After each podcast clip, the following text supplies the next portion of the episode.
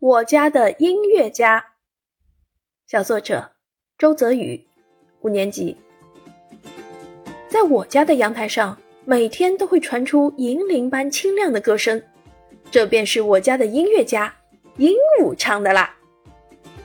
这只鹦鹉啊，长得很奇特，它全身雪白，远远望去像一个毛茸茸的大雪球，一对粉红的小脚上长着长长的指甲。总是紧紧地抓住铁笼子中的气息棒，头不是雪白的，而是嫩黄的，脸颊两侧还有两个又圆又粉的腮红，显得十分可爱。那头顶上的冠羽总是竖立着，像戴了一顶王冠，再加上那闪亮的眼睛，显得神气十足。这只鹦鹉对我们来说是很有缘的，听爸爸说，他小时候养过一对这种鹦鹉。爸爸十分喜爱它们，可因为一次我爷爷的疏忽大意，竟然放走了它们。从那之后的十几年里，爸爸就再也没见过这种鸟。那一对鹦鹉的丢失，成了爸爸心中的遗憾。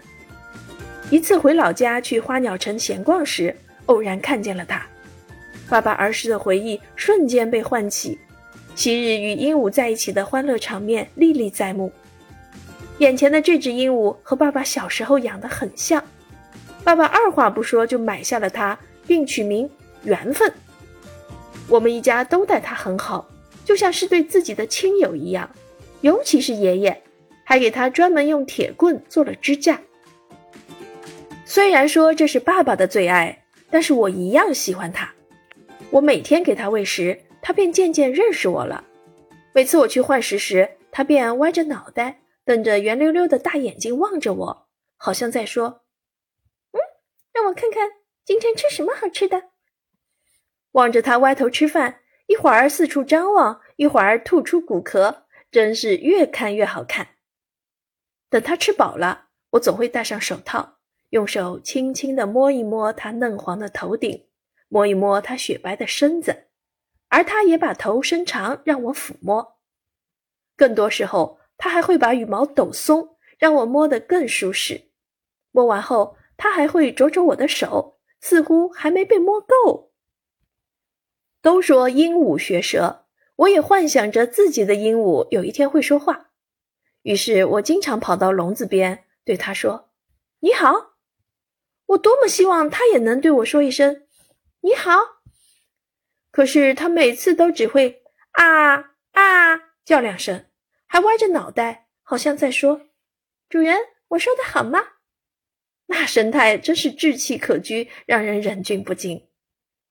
不过，我始终没有放弃对他的教导，只要有空，我就会来教他一下。我相信，总有一天，精诚所至，鹦鹉为开。无论鹦鹉发出的是什么声音，在我听来都是一种音乐，一种独一无二的、只有我家才有的音乐。它是那么动听，那么悦耳，我们的家也因为有了这种音乐而更加充满生气。教师点评：一只小小的鹦鹉，却让小作者的家充满了不一样的生气。这中间当然包含了作者对它的喜爱之情。